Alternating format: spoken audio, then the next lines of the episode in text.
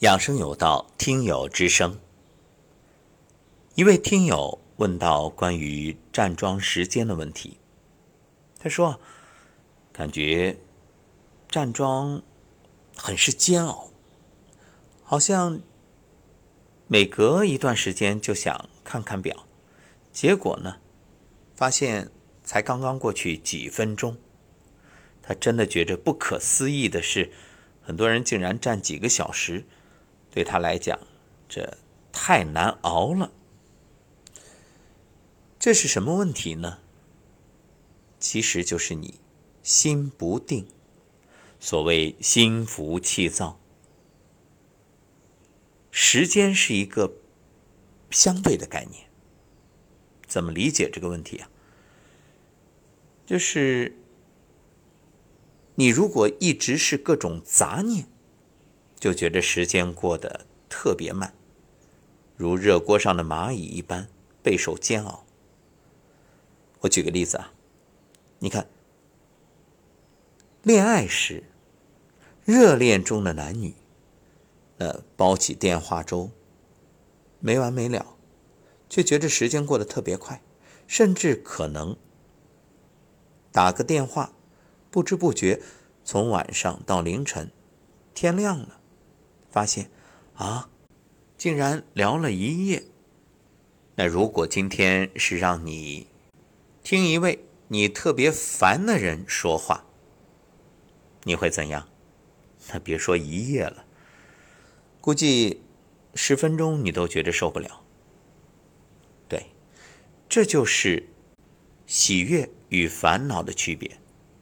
在喜悦的状态当中啊。人就觉得时间过得特别快，而在烦恼中呢，那分分秒秒都难以忍受。再比如，今天要出门去完成一件你特别喜欢的事，你会怎样？那早早的就准备好，脚步轻快。若是不想做的事呢，硬着头皮磨磨蹭蹭，反正。就算出门，那整个人也是腿如灌铅，脚步沉重。其实这一点在生活当中很常见的，就是孩子。你说今天啊要上学，他不想去，那你看吧，各种磨蹭。如果今天说要出门去玩，去儿童乐园，或者去看电影，或者去做他喜欢做的事，那你根本不用操心。他天不亮就得跑到你床头。哎，爸爸，爸爸，快，我们该出门了。好，这是关于心态，所以你要让自己以喜悦的心情去站桩。第二点是目的，目的就是给自己的心里设置一个意念、一个目标、一个程序。比如开车，如果你今天是开车回家，就像。春节前啊，或者这十一放假前啊，那你一定是归心似箭，心无旁骛，就想着我早点到家，家里有人在等着我，亲人做好了饭菜，那份欢迎和喜悦。反过来，如果你是漫无目的，在街头开着车游荡，那你就会发现，根本不知道去哪儿，可能开了一天。还在原地打转，所以呢，站桩也是。不了解站桩好处的人，就算是被逼迫开始练习，或者说，哎呀，觉得好玩，我就试试，效果一般都不会多明显。反倒是身有疾病，想着通过站桩来调节，或者深信不疑、笃定的认为。站桩就能够让我身体更健康，那么设定了一个目标，我要健康，或者我要恢复健康，效果呢事半功倍。其实这也正是意念与杂念的区别。意念是什么？意念就是你在开始站桩的时候，给自己输入程序：我如如不动，全身放松，头脑放空，眉心舒展。面带微笑，两脚入地九尺，深深扎根于大地，在天地之间接受宇宙的能量，如此慢慢的进入状态。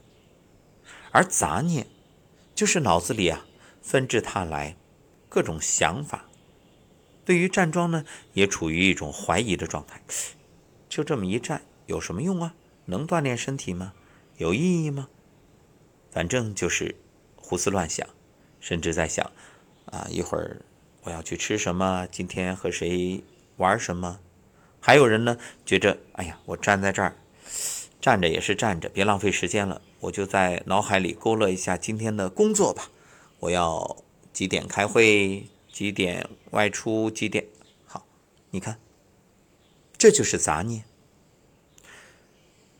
那么刚开始接触站桩的朋友最容易起杂念，怎么办呢？别担心，杂念很正常，谁都有这个阶段。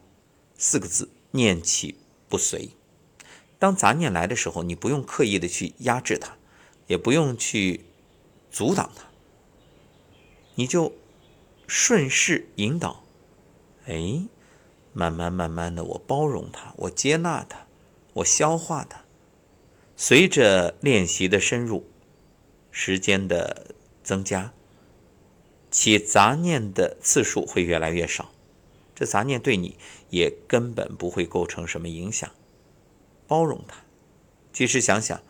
我们身体之所以会出现一些所谓的结节、囊肿、肌瘤，不就是因为你各种杂念，甚至一些负面的念形成的不良情绪带来的不良信息吗？当你能够包容、化解这些情绪，不光你站桩会更轻松，你身体的这些结啊也会随之消融。代之以积极的、喜悦的心情，所以设定一个坚定的目标，这是意念；而漫无目的、茫无头绪，那叫杂念。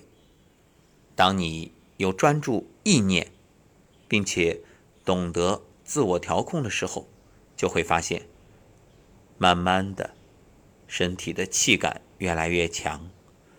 而这所谓的气感，就是身体的能量。站桩是外静而内动，看似一动不动，其实啊，气血循行，正在帮你提升自愈力，进行一个全身的自我检测、自我修复。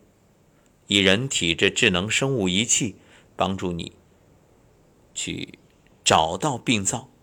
并消除病灶，所以正确的站桩真可谓有百利而无一弊。好，这就是对这位听友的解答，也希望能够给到正在站桩或者初学站桩的朋友一份帮助。关于站桩，我们录制了多档节目，有入门级、初级、中级、高级，大家在。养生有道或者画中医这两个栏目里啊，你输入关键词“混元桩”，就可以搜索。